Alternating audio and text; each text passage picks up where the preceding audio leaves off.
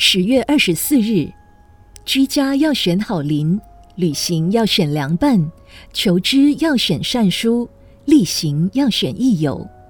儒家把朋友定为五伦之一，可见朋友的关系是有道德伦理可以规范的。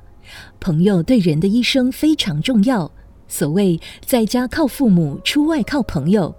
人生的前途事业与交友得当与否有密切的关系。佛说铂经说，友有四品：友友如花，友友如秤，友友如山，友友如地。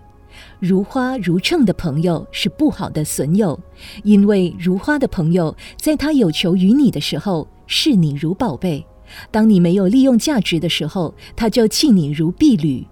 如秤的朋友，当你有办法的时候，他就卑躬屈膝地向你低头；当你失势的时候，他就昂起头来看不起你了。因此，朋友要交如山如地的朋友，这才是可以共患难、同生死的益友。儒家说：“近朱者赤，近墨者黑。”洪自成说：“结交益友，如入芝兰之室，久而不闻其香；结交恶友，如入鲍鱼之肆，久而不闻其臭。”朋友之交，应以规过劝善为要，切莫朋比为奸。万一交到不当的朋友，一生终将受害，岂可不慎？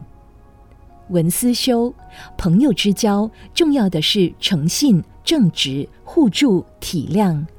每日同一时段与您相约有声书香。